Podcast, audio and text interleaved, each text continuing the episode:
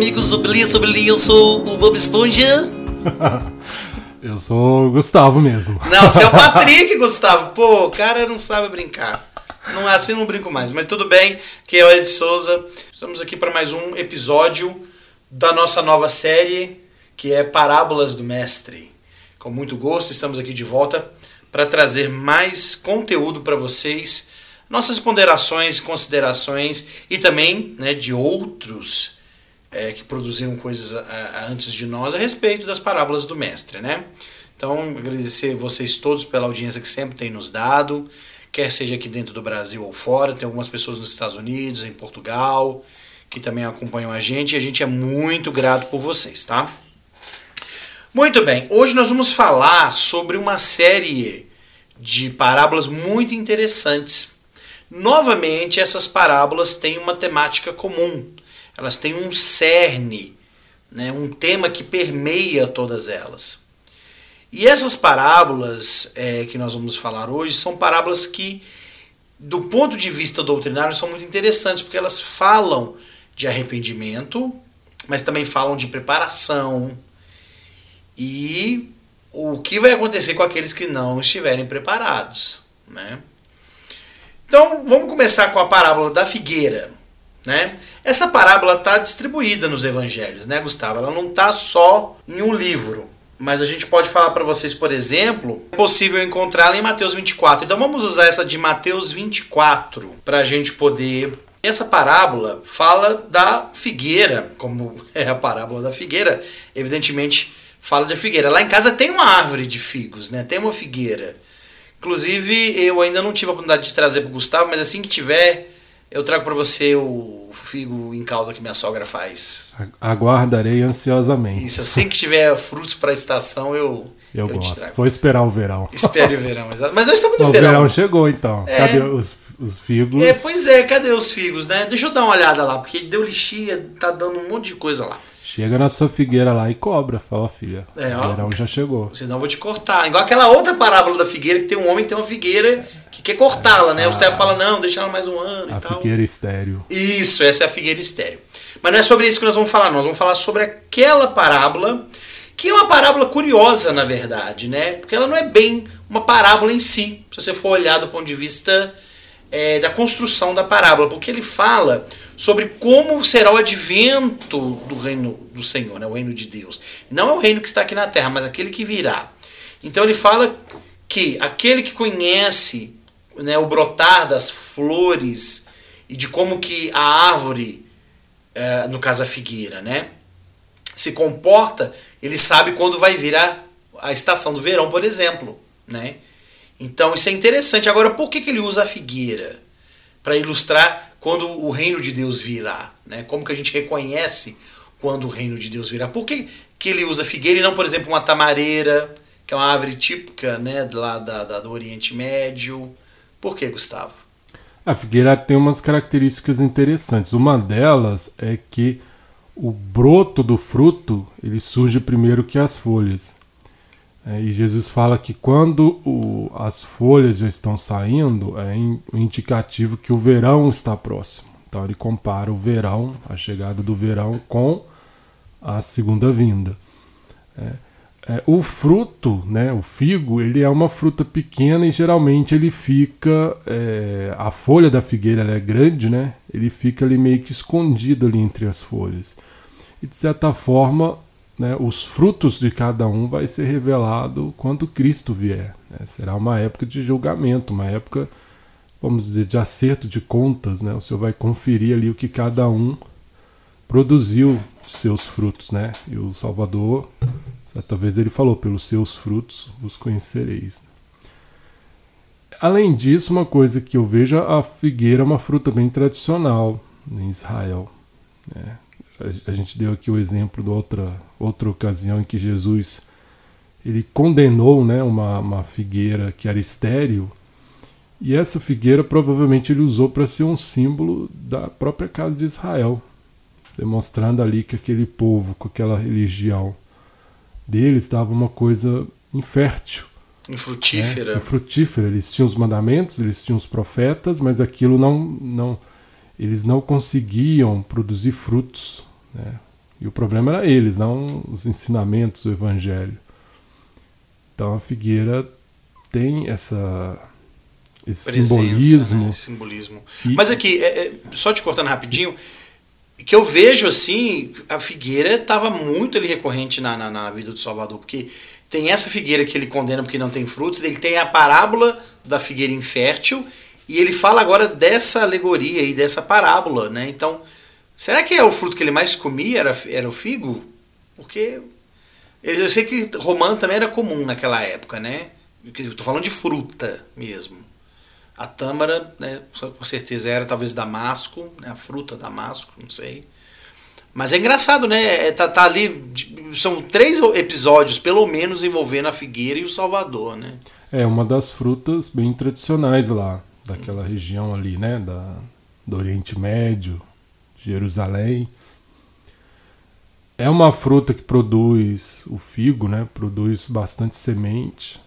Então, desde os tempos antigos, ela é associada à questão da fertilidade, né? de ser fecundo, né? de frutificar. Tanto é que é o simbolismo ali presente quando Adão e Eva fazem um avental com folhas de figueira.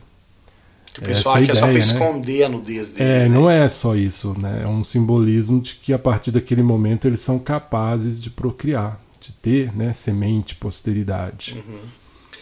E, e não foi, e não foi porque o pecado original foi o ato sexual em si, né, Gustavo? É, também. Que é um não. outro problema que a gente vê, às vezes, de interpretação, né?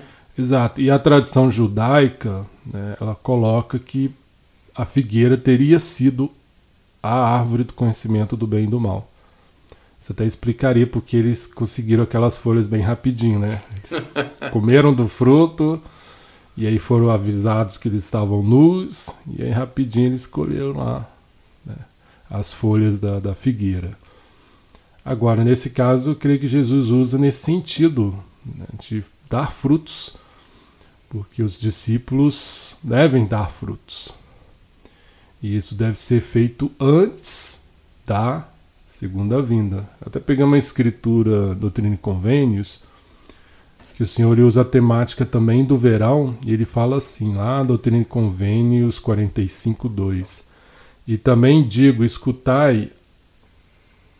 A, perdão, é, fala assim: também digo, escutai a minha voz, para que a morte não vos surpreenda. Na hora que menos esperais, o verão terá passado, a colheita estará terminada e vossa alma não estará salva. Então, o verão aí indica né, um período em que todos devem frutificar como a figueira porque vai chegar a época da colheita e é o período que a gente tem para a salvação. Então é uma, é uma parábola que nos alerta nesse sentido da preparação, né? que frutos estamos dando, uhum. porque o verão virá e quando o verão terminar, o verão, o Salvador virá e aí já passou o tempo, né? O tempo de colher os frutos. Quem deu frutos deu, quem não deu não dá mais. É, e no caso da que não dá, ela é cortada e lançada ao fogo, né? É, a gente pode fazer um link interessante com o episódio em que Cristo amaldiçoa né, a figueira é, estéreo, que ela não cumpriu o seu propósito, o propósito da sua criação, o propósito de ter sido ali né, semeada, plantada ali. E é, é interessante porque o, o, povo ali de Israel, né, os judeus, eles têm muito essa coisa de comparar o, o, o homem com, com a planta, né, como se fosse uma planta. É, até quando Jesus cura o cego, que ele, ele vê, mas ele não vê tudo ainda claramente, né? Jesus cura em duas etapas. Quando ele começa a enxergar, ele fala que ele vê os homens como árvores. Né? Então é uma analogia interessante, assim, porque assim como as árvores, a gente deve frutificar.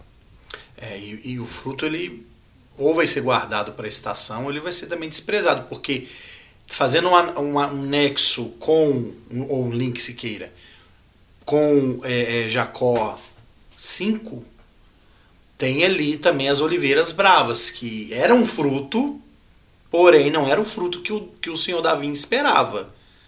Né? Não era o fruto que ele queria, que era o fruto realmente para a estação que ele ia guardar. Então você tem aí talvez três situações, né? Duas em que se dá o fruto, um fruto bom e um fruto ruim, e um que não dá o fruto, né? Um que totalmente é estéreo. Então é, é curioso, porque nós como membros da igreja, cristãos, podemos achar que, eu até conversando, eu conversei isso com um amigo recentemente até, né? O, o Leandro Barreto que mora lá em Portugal, um abraço para ele, inclusive, que também é um, um, um ouvinte nosso, né? Que mora lá em Portugal. E a gente conversando, eu falei, olha, a gente tem que tomar cuidado, porque às vezes como membros da igreja, a gente acha que nós estamos produzindo bons frutos. Pelo simples fato de irmos à igreja no domingo, né? Mas até que ponto só ir à igreja faz algum efeito, né? A gente pode estar sendo só um sentado dos últimos dias, né? Sem é, ser santo dos últimos dias. Ser apenas um ramo da figueira não quer dizer nada, né? É, se você não desenvolve a, pronto, a ponto de dar frutos, né? a figueira que Jesus amaldiçoou lá, estéreo, ela devia ser uma árvore muito bonita, devia dar uma sombra boa, mas ela não deu frutos. É, e Jesus, de uma forma didática, né, ele, ele amaldiçoa ali, ele condena aquela árvore por não dar frutos. É, certamente ele queria ensinar algo com isso aí para aquele povo ali de Israel. Uma outra coisa que acho importante também que ali em Mateus 24, por exemplo, Jesus fala de vários sinais. Sim. Né? Então ele, ele coloca essa questão da figueira como também uma questão de, assim como né, as folhas são um indicativo de que o, o verão está chegando, a figueira né, desenvolveu ali, existem os sinais que vão nos ajudar a entender que a segunda vinda está próxima. E isso é um é, um aviso, né, um alerta de que precisamos nos preparar para esse momento aí. Estamos nos últimos dias. É, e no caso aqui de Mateus 24 e 25, que né, nós vamos falar sobre o capítulo 25 aqui agora, é, você tem, como você mesmo apontou, uma talvez até exaustiva tentativa é, de mostrar para os discípulos que estavam ouvindo ele sobre a importância de identificar realmente os sinais. Porque ele fala que como foi nos dias de Noé, assim será na vinda do Filho do Homem. Uh, se o, né, o, senhor, o dono da casa soubesse que hora viria o ladrão, ele iria se preparar. Né, então você vê que ele faz várias tentativas de incutir na cabeça do seu ouvinte, naquela época e hoje, sobre a identificação dos sinais. É óbvio que nós não vamos falar sobre sinais da segunda vinda hoje, que temos um podcast em que a gente fala sobre isso. Depois vocês deem uma olhada lá na nossa playlist. Mas pode ser até um assunto que a gente pode discorrer mais para frente, tá? baseados aqui nessas escrituras. Ok, então essa foi a parábola da figueira. Então agora vamos falar sobre é, o que ele começa falando no, no capítulo 25, Gustavo, que é a parábola das dez virgens. Que parábola bonita, intrigante, e se a gente não tomar cuidado, a gente pode até perder alguns detalhes importantes por também não conhecer algum, um pouco da tradição judaica, né? Porque você pensa, poxa, o que, que dez vezes estão fazendo atrás de uma pessoa que está para casar, né? É interessante isso, inclusive. É, hoje em dia isso não, não dá para imaginar isso, né? Falar que tem dez virgens esperando o noivo junto com a noiva, né? Ah, mas há quem diga que quando você está solteiro não aparece ninguém. Quando você está comprometido aparece, né? mas não é o caso aqui, né? Vamos lá. Então vamos pensar nisso. A gente não vai explicar a parábola das virgens toda, mas vocês sabem que haviam dez sábias e dez, é, haviam dez virgens, sendo metade delas sábias e metades, metade delas, aqui a escritura fala que elas eram insensatas. Tem tradução que fala louca, né? É, e tem nécias também, né? Eu fico imaginando uma falando pra outra, né? Miga, sua louca. Gustavo. Não tem óleo para você, só é, se eu der vai acabar. Né? Já era, né? e que elas se preparam ali para a chegada do noivo. Né? Daqui a pouco a gente vai falar sobre isso na perspectiva lá da tradição judaica. Mas elas, elas dormem, tem um simbolismo interessante. E quando elas ouvem que o noivo está chegando, as cinco que estão preparadas, elas estão ali com óleo. As outras cinco querem óleo das, das outras que tem, não recebem delas e tem que ir comprar. Só que quando elas chegam nas bodas, elas não podem entrar a porta já fechou, né, da é. casa. E as cinco prudentes não podem compartilhar o óleo, porque senão falta para elas também. É, exatamente. Então, Gustavo, vamos aqui agora fazer um, né, um esmiuçamento aqui. Imagina que seja um peito de frango bem cozidinho. que você vai fazer. É, vamos dar uma, uma, uma, estirada nessa carne, vamos dar uma, uma esmiuçada aí nessa carne para fazer dela um bom, um bom cozido. Vamos lá. Então, é, é, interessante a gente entender assim um pouco o contexto, né? Eu acho muito bonito a questão do casamento judaico, casamento ali na época de Jesus, porque Cristo ele pega o, esse contexto e ele está inserido nessa parábola. Então, quando duas pessoas é, vão casar, né? O, o, homem, no caso, ele procura a família da, da pessoa, da mulher, junto geralmente com seu pai ou algum parente próximo. E eles vão ali negociar. Né, com... A lei da testemunha está implicada, né? Exato, tem as testemunhas, né? Eles uhum. vão é, negociar as condições de um contrato nupcial ali feito, né? A família concordou ali tudo. É, tem um ritual que é muito interessante em que o noivo ele oferece para né, a sua pretendente ali uma taça de vinho. Porque é, a noiva ela tem o direito de aceitar ou rejeitar, não é obrigada a casar com o sujeito. Ah, então nessa cultura não era igual à cultura medieval, em que a pessoa ela tinha que ser, ela tinha que ser, se casar com a no caso a mulher, né? Ela era obrigada, é. casamentos arranjados. Ela não era obrigada. Não era, no caso do judaísmo, não. Né? As duas famílias se encontravam, né? Ali do, do, noivo e da noiva. Eles combinavam ali, acho que tinha questão de um, de um dote que se pagava, é, né? Feito esse acordo, aí era a parte da noiva. Cabia ela também aceitar ou não, e isso era feito com o noivo oferecendo uma, um cálice, uma taça de vinho. Essa, essa é a taça doce, viu, gente? Não é a taça amarga, não. Exato. E aí é interessante, né? Porque tem um simbolismo muito forte aí, porque a noiva, ela, quando ela toma, ela demonstra que ela aceita aquele noivado. Que naquela época tinha um peso, porque assim, o noivado era já tinha o mesmo peso de um casamento. Não, é, é um compromisso mesmo, você, né? É, você não podia ser infiel no noivado, porque era como um adultério. Aí você entende um pouco a aflição de José lá atrás, quando Exato. Maria aparece né, grávida. Porque eles sendo noivos, eles né? Já eram noivos, era uma é. coisa bem séria. Né? Agora, nessa parábola a gente tem um simbolismo, né? as escrituras colocam que Cristo é o noivo uhum. e a, a noiva ela representa a igreja. Uhum. Que é um simbolismo recorrente aí no Novo Testamento, né? a gente Exato. A gente tem escrituras, né? É, que tratam sobre isso, por exemplo, Efésios 5, 25, 2 Coríntios 11, 2 e Apocalipse 19, 9, em que João fala né, da noiva pronta para receber o noivo nas, nas bodas. Uhum.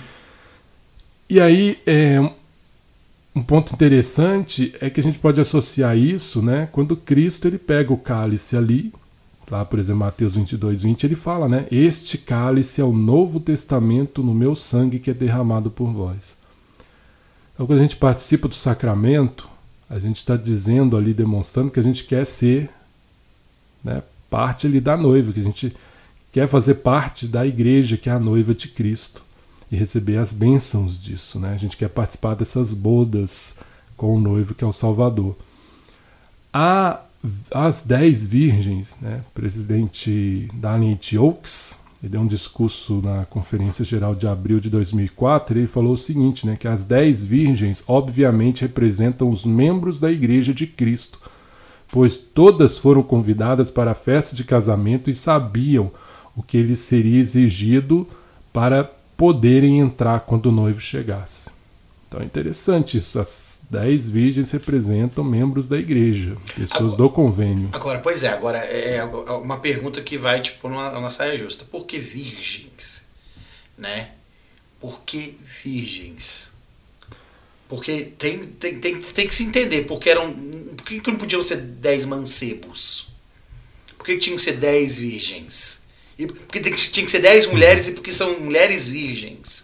É, aí tem uma parte que é o seguinte, quando é, é a noiva aceita, né, e aí está formado ali o, o, noivado, né, você tem o contrato ali feito entre as duas famílias, o noivo tinha o encargo de providenciar a morada Né? Geralmente ele construía a casa. É rupar, né, que chama, né? Quando você vai aquela tendinha Ele fazia a tenda, mas é. ele tinha que fazer a, ele providenciar a casa, a mesmo. casa mesmo, né? Ah. Que ele não ia morar para sempre na Não é muito diferente de hoje, teoricamente. É, hoje também, né, é esperado dessa forma. E aí geralmente isso era um período que podia chegar até a um ano. Então nesse período o noivo ficava ocupado com isso. Quando se aproximava mais desse final desse período do noivado, né? Já, já próximo do, do que seria o casamento, a noiva ela ficava aguardando o noivo com as suas damas, vamos dizer assim, que geralmente eram amigas, primas, irmãs. Entendi. E o noivo era geralmente era a tradição que ele chegava tarde da noite.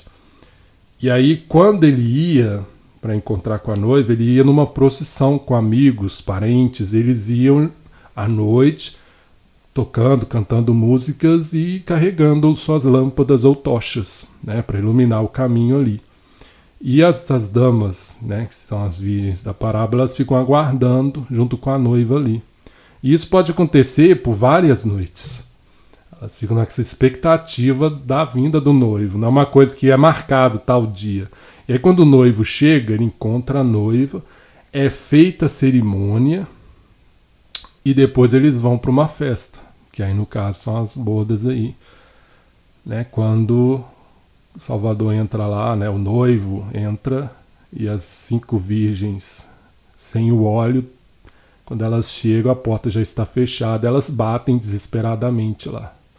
E essas damas, o, o, quando é avisado né, da chegada do noivo, elas acendem as suas lâmpadas, como na parábola, e elas vão ao encontro do noivo com a sua procissão e elas terminam de fazer o caminho junto, com as suas lâmpadas iluminando ali o caminho a ser percorrido.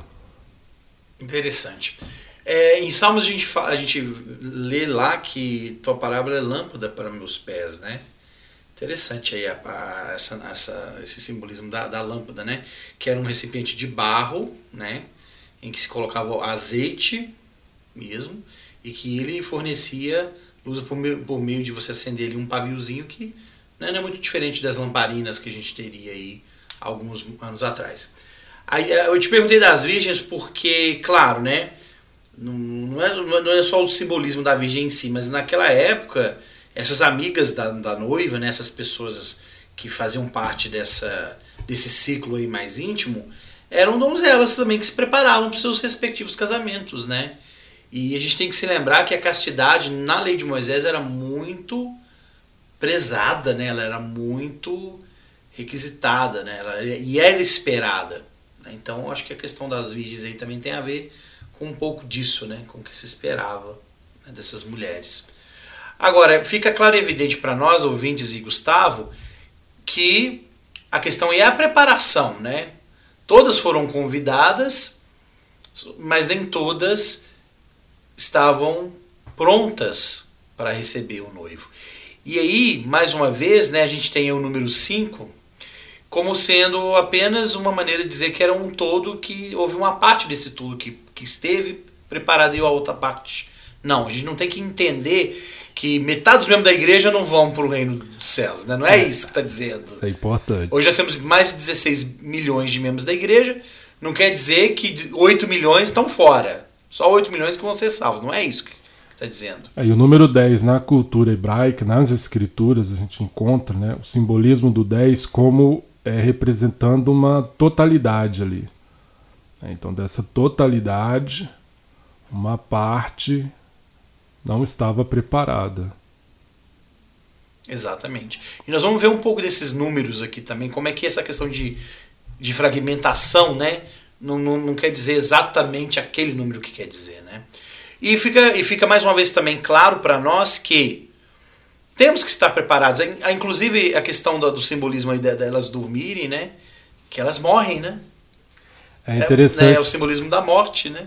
Eu até no episódio anterior falei né, da questão das parábolas representando o plano, plano de, salvação, salvação, que foi um artigo muito bom que eu li do John Welch, é, professor da BYU, inclusive a Maliarrona saiu com esse artigo dele sobre a parábola do bom samaritano, em que ele associa com o plano de salvação. E um dia eu estava estudando as dez virgens, a parábola, e pensando nisso, né?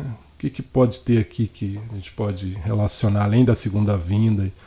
E eu fiquei intrigado com esse sono, porque as dez dormem. Então não é uma questão de preparação, como no caso da lâmpada. A lâmpada realmente, hum. dez, cinco o das dez verdade, né? é o óleo da lâmpada. Cinco das dez foram negligentes, não tinham óleo suficiente.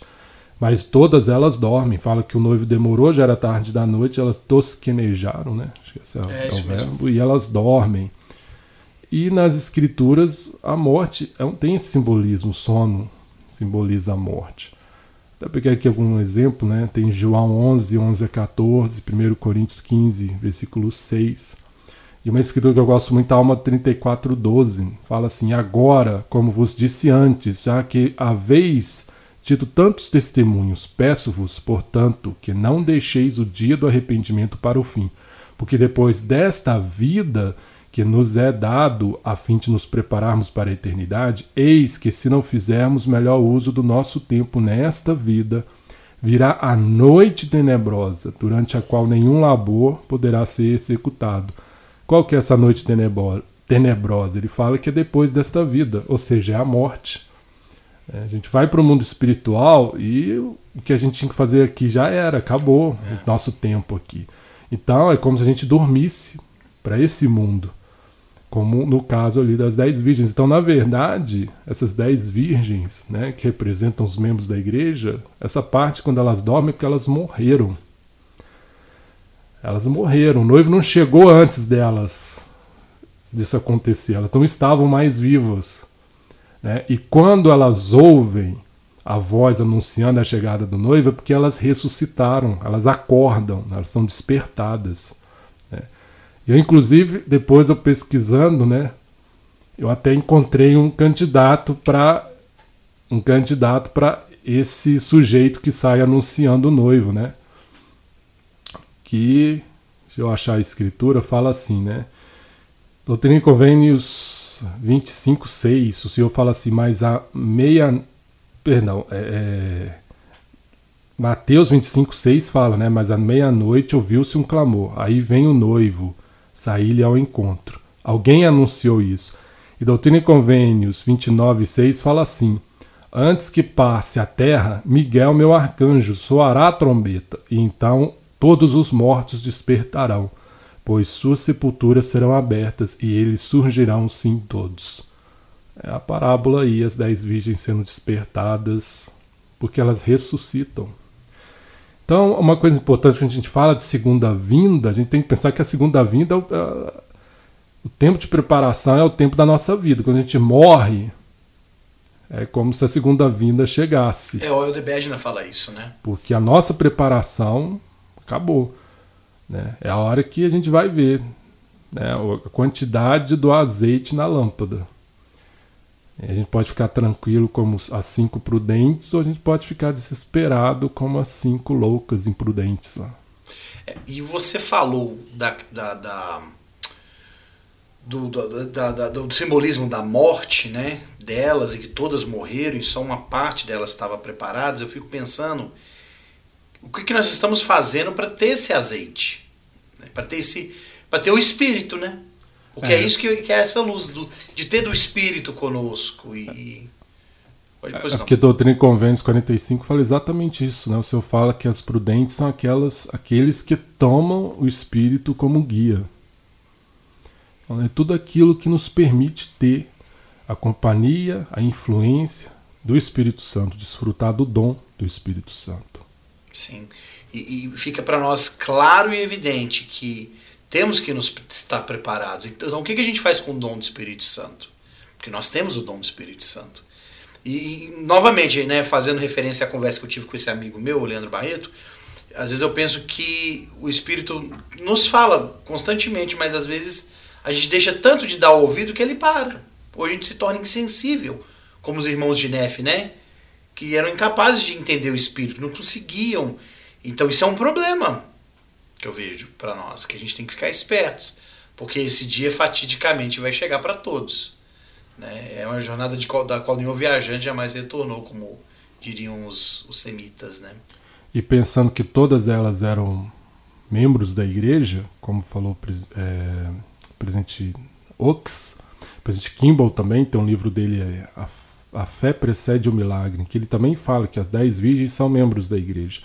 E todo membro recebe o dom do Espírito Santo. Então faz sentido quando o Senhor fala lá em Doutrina e Convênios 45 que as prudentes são aqueles que tomam o Espírito Santo como guia. E quando nós recebemos o dom do Espírito Santo, né, portadores do sacerdócio colocam as mãos, impõem as mãos em nossa cabeça e eles falam, né, recebe o Espírito Santo. Então isso não é só uma confirmação, olha, você agora vai ter a influência, a orientação do Espírito Santo. É uma injunção, é um é quase que um, uma ordem, um pedido, né? né? Fulano de tal recebe o Espírito Santo, né? Receba ele. E todo dia a gente tem essa oportunidade de receber. E quando a gente vai para a reunião sacramental e participa ali na oração, é dito, né, para que possam ter consigo o seu espírito. Ou seja, é uma promessa ali, a gente está se comprometendo a fazer as coisas que vão nos permitir ter essa influência ao longo da semana, para no próximo domingo a gente renovar isso. Renovamos nosso compromisso e a promessa é renovada se nós cumprirmos a nossa parte ali. Então a coisa é séria, muito séria. Mas saber dessas coisas agora, enquanto nós estamos ouvindo esse podcast, nos dá um sentimento de querer melhorar, não de ficar estagnado. Então vamos aproveitar, como disse a moleque, o nosso tempo de vida que ainda temos, que a gente não sabe quanto, quanto que é. E o fato do noivo ter demorado e ter chegado tão tarde também é um indicativo de que elas tiveram um bom tempo para se preparar. É, e, na, e, e, quando você vê as escrituras, você vê que ele fala da hora undécima, né? Na décima primeira hora, que é a, única, a última hora. Né? Ele, só que aqui já é meia-noite, não, não, não acabou. Né? Você tem ele falando da, da hora undécima, da décima primeira hora, mas aqui no versículo 6 fala, mas à meia-noite, acabou, meia-noite não tem mais a hora undécima. Fechou. Né? É, me fez lembrar aqui Doutrina e Convênios 33.8, o senhor fala assim, pois eis que o campo já está branco para a seiva, e é a décima primeira hora, e a última vez que chamarei trabalhadores para minha vinha. Ou seja, o Senhor chamou, isso é uma revelação desses últimos dias. O Senhor chamou essa nossa época de a décima primeira hora. Olha como é que é sério isso, cara. Nós estamos na décima primeira hora. Exato, né? Então, quer dizer, daqui a próxima hora já, já é a segunda vinda. Caro Gustavo e caros ouvintes, o que, que nós estamos fazendo para ter azeite na nossa lâmpada, cara? Vamos refletir sobre isso, que isso é sério. Né? O que nós fazemos com nossa, a lâmpada todos temos já foi nos dado. Mas e o azeite para iluminar? Né? Talvez, talvez aí, ó, é uma coisa que a gente precisa melhorar nas nossas vidas, né? E Doutrina em Convênios 50 fala que aquele que recebe luz e persevera recebe mais luz, e essa luz se torna mais e mais brilhante até o dia perfeito. Ou se essa luz que em ti há trevas, com grande são essas trevas, o Salvador falou, né? E eu lembrei aqui do menorá, no Sim. tabernáculo. Né? O menorá era um candelabro de ouro que tinha sete braços. É, na, na, ponta né, desse braço tinha ali um. De cada braço do candelabro tinha um, um, um local onde se colocava o, o, azeite. Era como se fosse um, acho, um botão de amêndoa. E os sacerdotes tinham o, o encargo de manter sempre aceso. Então tinha que ter sempre azeite ali. Né? E o azeite nas Escrituras é um simbolismo do Espírito Santo. É, e isso é o papel de todo portador do sacerdócio, de toda pessoa, homem e mulher, que está sob convênio, de manter sempre aceso né? a lâmpada. Então é uma incumbência que o Senhor nos dá para não apagar, porque no momento que apaga estamos em trevas. E isso pode ser determinante para definir ali. Muito bem, Gustavo. Prossigamos então. É, nessa mesma leva de parábolas, a gente encontra aqui no capítulo 25, logo na sequência. É, ah, tá. Tem uma outra coisa aqui sobre a parábola das dez vezes que a gente não falou. Ó. Fala que quando elas bateram lá, o Senhor falou: Em verdade vos digo que não vos conheço. Né? Quando na verdade também o Senhor está dizendo: Vós não me conheceste. É, tradução tradução de Joseph Smith, né? De Mateus 25, É, 11, ele tá. fala assim: Em verdade vos digo, vós não me conheceis. Então não é que o Salvador não conhecia, o Salvador conhece cada pessoa, cada membro da igreja. Principalmente, ele sabe aqueles que têm convênio com ele. Mas ele falou: Vós não me conheceis. Então, naquele período em que elas estavam ali aguardando, elas não procuraram conhecer o noivo. O noivo era um estranho para elas. Mas elas queriam entrar Verdade. casa. Né? Era, eram Elas- penetras, Elas né? queriam a festa, mas elas não conheciam o anfitrião. E deve ser muito chato, né? Você já foi numa festa assim, que você não conhecia lá na festa? Eu já fui, e é chato, cara, porque você vê a pessoa ali, você fala, o que, que eu tô fazendo aqui, né? Uma outra pessoa te convidou. Eu não sei você, mas eu me sinto desconfortante, embora a gente vai lá, come e bebe, tudo bem. Mas é desconfortante, eu acho. Por exemplo, quando seu pai faz aí o churrasco que ele gosta de fazer, que você me convida, eu tenho pelo menos você, seu pai, né, a esposa do seu pai, pessoas que eu conheço. E algumas que eu não conheço, mas mesmo assim você se sente bem que você foi convidado pelo anfitrião. Mas quando você não é convidado, quando você não conhece o dono da festa, é estranho. É, às vezes acontece, né? De... Já aconteceu assim, né? Hoje não muito, que eu já tô adulto, mas.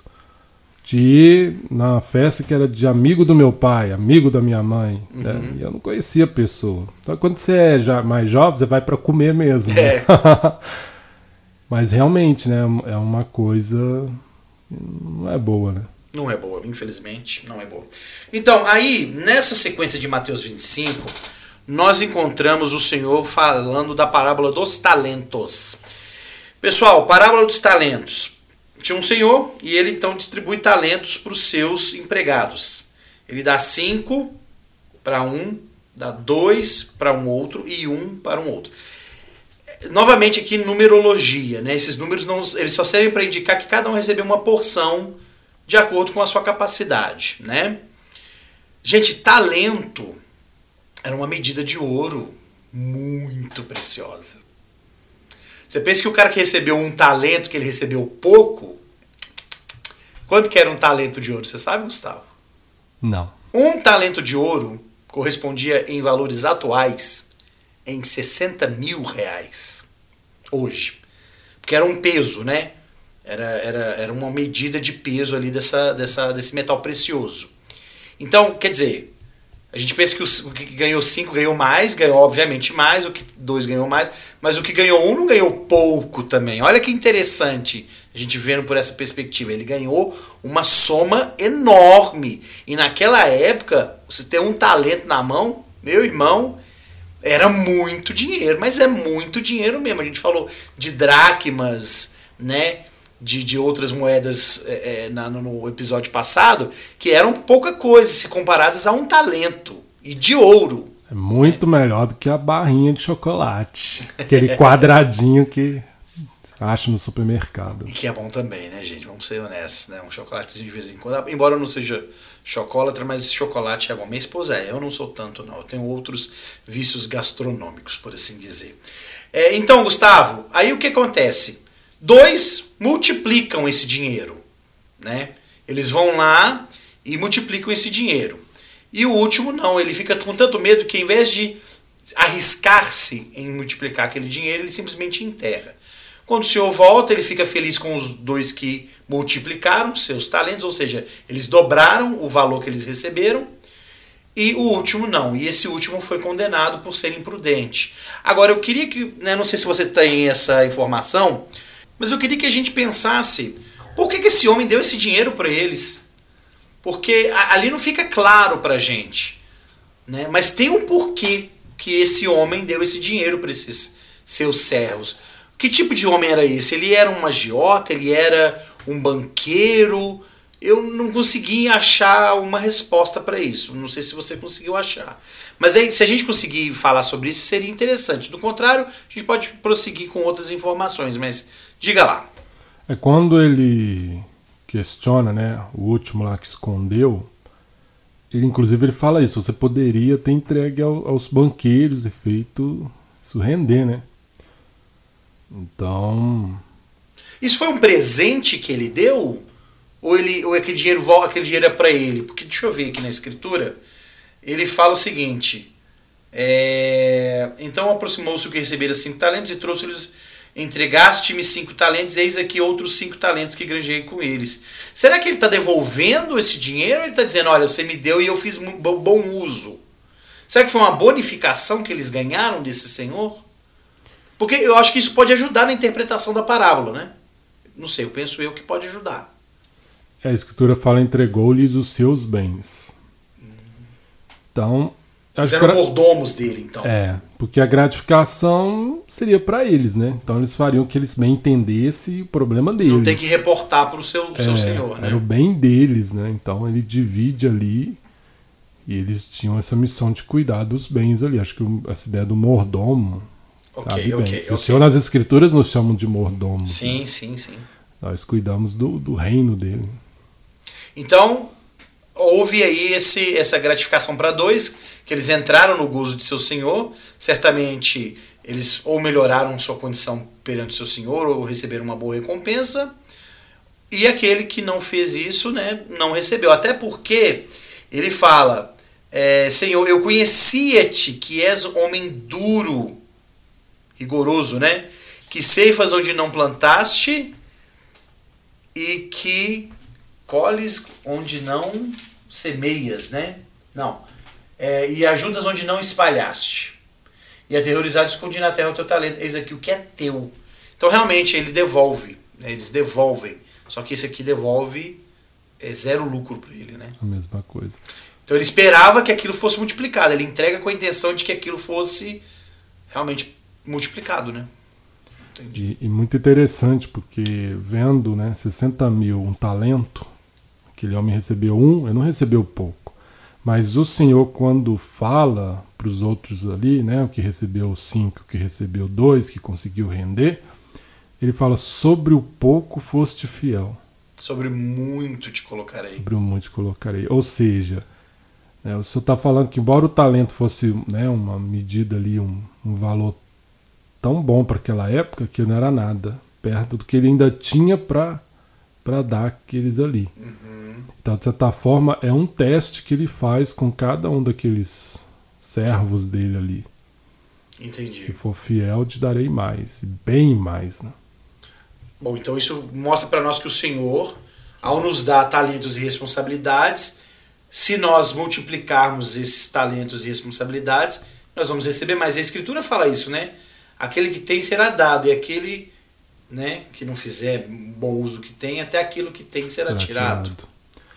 E eu estava pensando sobre isso e essa lógica dessa parábola do, dos talentos, ela vem desde a vida pré-mortal, pensando aí no plano de salvação com as parábolas. Na vida pré-mortal foi feito isso. E Alma, no capítulo 13, a gente vê isso muito bem, né? que fala daqueles que foram pré-ordenados ao sacerdócio e, e Alma fala assim, né? Eu achei interessante essa escritura, Alma 13, cap... versículo 4 e 5.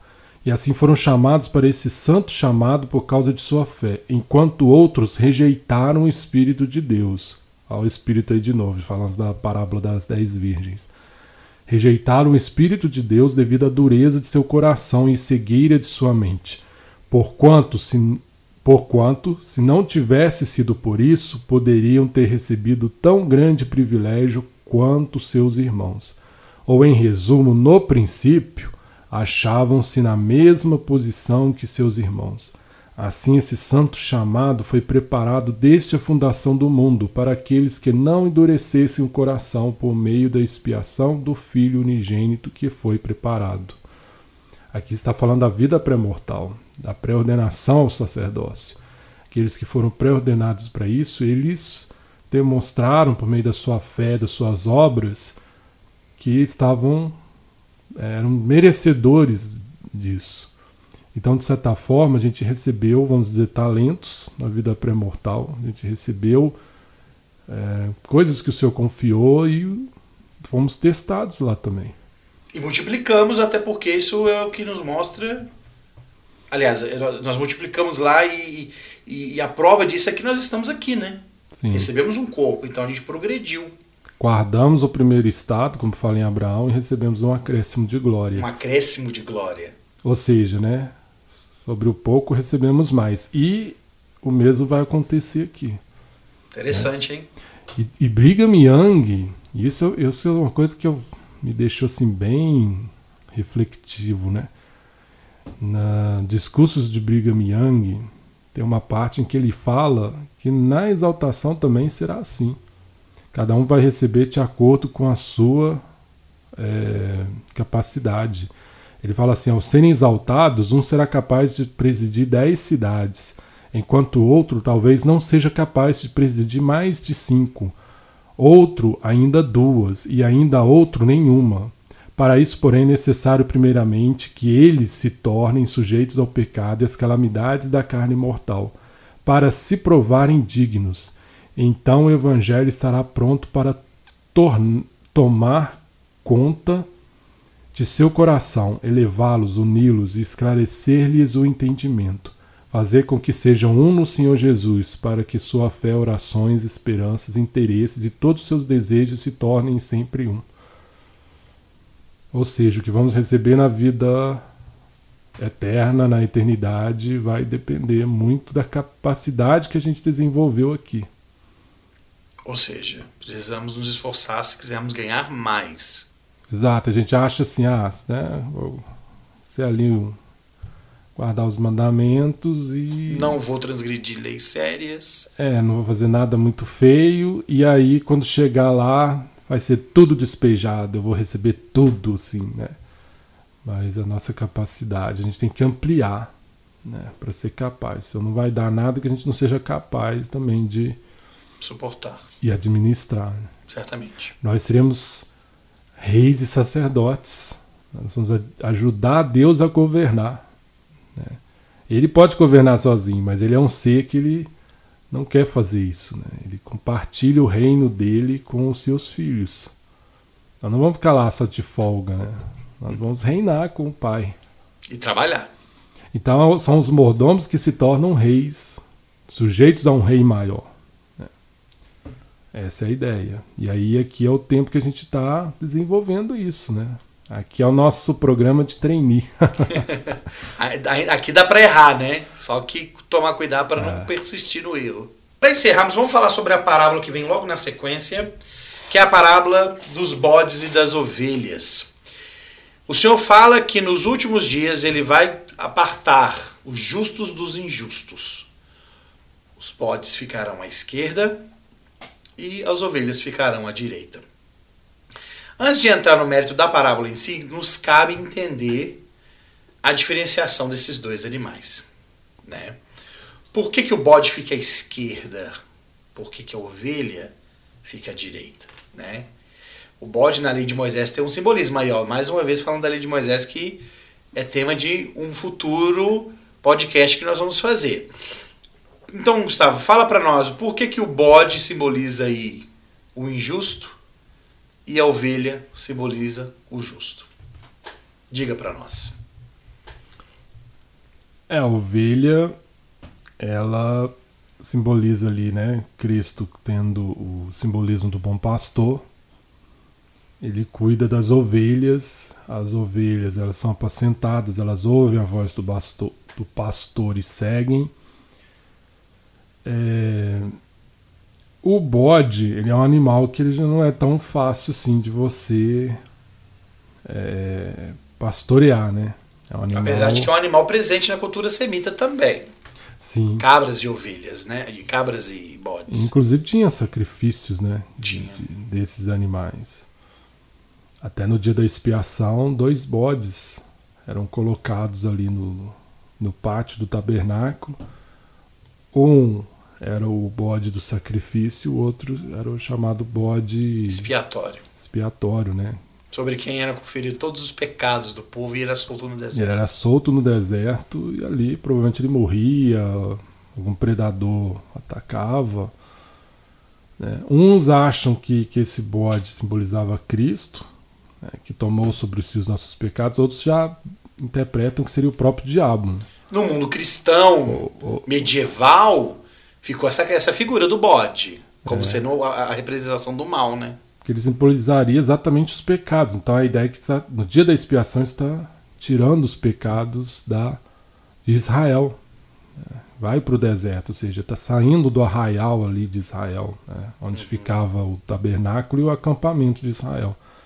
O pecado sendo tirado do povo, porque a função do sumo sacerdote era interceder. Ele uhum. entrava nos Santos dos Santos só naquele dia para né, é, mediar ali a redenção, né, para que Israel pudesse ter os seus pecados redimidos. É, e no caso da ovelha, ela oferecia muito mais. Deixa eu deixar uma coisa bem clara aqui para nós. Quando o senhor usa é, bodes e ovelhas, ele não está condenando um bichinho em detrimento do outro. Porque, como eu disse, o bode, a cabra, fazia parte de rebanhos também. Né? Eles eram animais que eram inclusive comidos na cultura semita e é comido até hoje, né? Enfim, agora ele usa essa diferenciação por quê? Porque o bode dá muito menos do que a ovelha. O bode ele dá só a carne dele e o couro, né? Até inclusive do qual se fazia os odres, né? Dos quais até o Salvador fazia referência, né? É, não se deita vinho bom em odres velhos que eram feitos de couro, né? A gente pensa que era que o odre é uma, uma, uma, uma jarra de barro, madeira, madeira, mas não. O odre ele é uma bolsa de couro, né? Sobre a qual era colocado dentro da qual era colocado o vinho. Mas a ovelha, se vocês pensarem, ela dá a mesma coisa que o bode e dá mais, né? Ela dá uh, o, o a lã e aquilo ali é, ajuda muito o povo do deserto, né? É, porque faz parte da, da, da, da aquilo constitui a indumentária deles, né? Por meio da, da, da lã eles fazem as, as vestes deles. Então, além disso, a ovelha é um animal muito mais dócil do que o bode, como você mesmo falou. E o mundo cristão, né, querendo ou não, né, tendo essa tradição medieval, é, colocou na figura do bode essa figura do mal, né, a figura do, do, do corrupto, a própria personificação né, de Satanás. E, e, e, Cristo sempre foi tido como cordeiro, então aí já coloca também essa polarização. E tem uma coisa interessante, né, que é o, a direita e a esquerda, né? Que o que está à direita é o bom e o que está à esquerda é o ruim, né? O destra e sinistra. Então quando fala uma coisa é sinistro, né, uma coisa é ruim, porque sinistra é a esquerda. E pessoas que eram que eram é, é, é escreviam com a mão esquerda, né? É, como é canhotos, né? É, é, minha sogra teve esse problema, é, elas, elas eram é, agredidas na, na, na, escola por escrever com a mão esquerda, cara. Nossa. Era, minha sogra foi obrigada a aprender a escrever com a direita, hoje ela é ambidestra. Mas é, são casos que, que naquela época né, a religiosidade era muito mais forte as pessoas elas eram agredidas porque escreviam, porque elas acreditavam que escrever com a mão esquerda era estar possuído pelo diabo, cara. Nossa. É. Como que pode, né? As crendices, né? É, ainda bem que parte disso já era, né? Não existe tanto isso mais hoje. Mas quando ele fala sobre isso, então ele está falando daqueles que é, fizeram algo por ele, né? E eu acho legal essa parte porque ele fala que, né? É, vou direis aqueles que estão é, à minha direita, né? Vinde benditos. Pois não, pode falar. E a mão direita, né, inclusive na teologia nossa, ela tem o simbolismo do convênio. Uhum. Né? Então sempre dá, transmite essa ideia do convênio. Tanto que a gente, em diversas ocasiões, como membros, né, temos a oportunidade de levantar a mão direita, uhum. em sinal de apoio, ou ao fazer um convênio, dependendo da circunstância. E, e ali eu creio que o senhor está dando essa indicação àqueles que são cumpridores do convênio. Sim. Agora é muito interessante que ele coloca a questão do servir. Né? Ele fala quando faz, né? Quando, aqueles que foram as ovelhas fizeram pelos pelos pequeninos, né? Fizeram pelo outro. Vestiram nu, alimentaram o faminto, visitaram deram água. preso, né? Acho bonito ele falando isso, visitaram um cativo, né? E não é só o cativo preso literal, mas aquele que está em pecado, né? Porque quando a rejeição uma pessoa transgressora sofre, a gente sabe que acontece isso, né? Inclusive Sim. no nosso meio, infelizmente, eu já vi isso acontecer na missão. Né? Tínhamos um membro que ele, ele tinha sido excomungado da igreja, mas né, ele frequentava a igreja, mas as pessoas não visitavam ele. Ele era um desertor quase, assim, sabe? E nós missionários eram assim, éramos assim as pessoas que mas estamos com ele ali, sabe? Então, acho que isso tem um pouco a ver também, né? Visitar esses cativos, essas pessoas que precisam ser libertadas de alguma forma. Né? Só que os que estão à esquerda vão falar que fizeram. Mas nós fizemos isso. Olha só como é que é feito o questionamento deles. Eles dizem, então, eles, né, aqueles que estão à esquerda, também lhe responderão dizendo: Senhor, quando te vimos com fome, ou com sede, ou estrangeiro, ou nu, ou enfermo, ou na prisão, e não te servimos? Porque isso vai de encontro com o que falou lá, né? Mas, Senhor, nós expulsamos demônios. Senhor, nós visitamos os aflitos, nós ministramos a palavra. Como que nós estamos aqui na esquerda, né? Como que nós não vamos poder entrar para o teu gozo, né? Entrar para a tua glória? E novamente o Senhor fala aqui, né? Que nós não não, não conhecemos, né? Fala, vós não me conheceis aqui, ó. Ele fala assim, em verdade vos digo que é, quando fizeste a um desses meus pequenos irmãos, não fizeste a mim. Então ireis por um, por um tormento eterno, mas os justos para a vida eterna. Né? Cara, isso é sério, né? E como que a gente pode fazer para não incorrer no erro dessas pessoas que acham que estão fazendo uma coisa boa e não estão, na verdade? É interessante que as três parábolas a gente vê aqui uma sequência que, né, é... primeiro ali, né, a figueira dá os frutos, né, é, tá atento aos sinais, mas depois com as dez virgens é a questão da preparação, é ter o espírito, uhum. realmente, né, não somente o dom porque alguém pôs as mãos, mas o sufruir dele. É a próxima parábola que a gente viu, né, dos talentos, é administrar o reino. Né? O que, que nós fazemos né, com a nossa capacidade? A gente aumenta ou está do mesmo jeito? É, e na parábola das dez virgens, o Senhor deixa claro que elas não conheciam ele, elas não se prepararam e por isso não conheciam. E nesse aqui da, das ovelhas é aqueles que não servem. Não é, servem tem os talentos, né? Que eles recebem os talentos e só um. É, não, não aumentam né, a sua é. capacidade ali, e a gente viu que são mordomos, né? São servos daquele Senhor, e ele deu parte dos bens dele.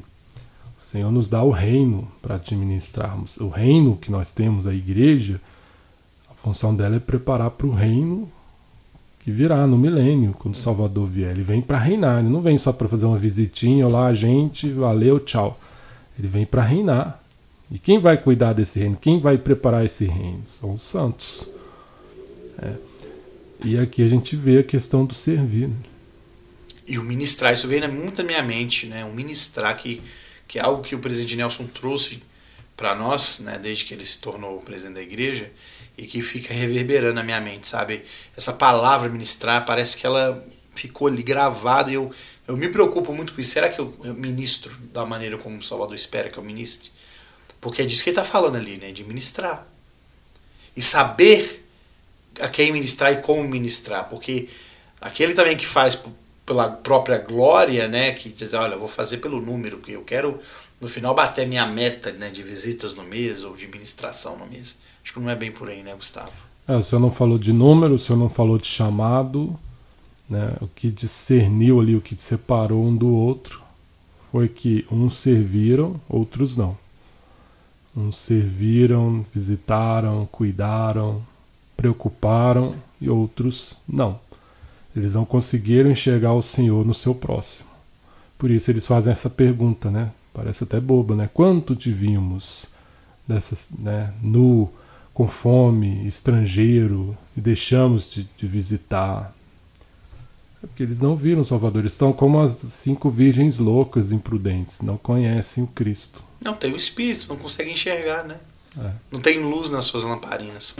Queridos, eu espero que vocês tenham é, o mesmo entendimento que eu estou tendo aqui agora. Um sentimento de, olha, o que, que eu estou fazendo para poder aumentar o espírito? O que, que eu estou fazendo com o talento que me, que é me dado? Com o tempo que eu tenho? E, e será que eu estou ministrando como o Salvador espera que eu ministre? Acho que é uma boa reflexão para nós. Gustavo, muito obrigado mais uma vez pelos seus insights. E, caros ouvintes, muito obrigado mais uma vez. É, e espero é, ansiosamente pela próxima oportunidade que nós teremos de conversar com vocês aqui nesse podcast, tá bom? Meu nome é Ed Souza, mais uma vez. Obrigado e até a próxima para todos. Valeu, Ed. Obrigado, obrigado. Vocês que acompanham a gente, estamos juntos. E Vem aí mais um próximo capítulo, um próximo episódio com mais um conjunto de, de parábolas. E até a próxima. Valeu, tchau.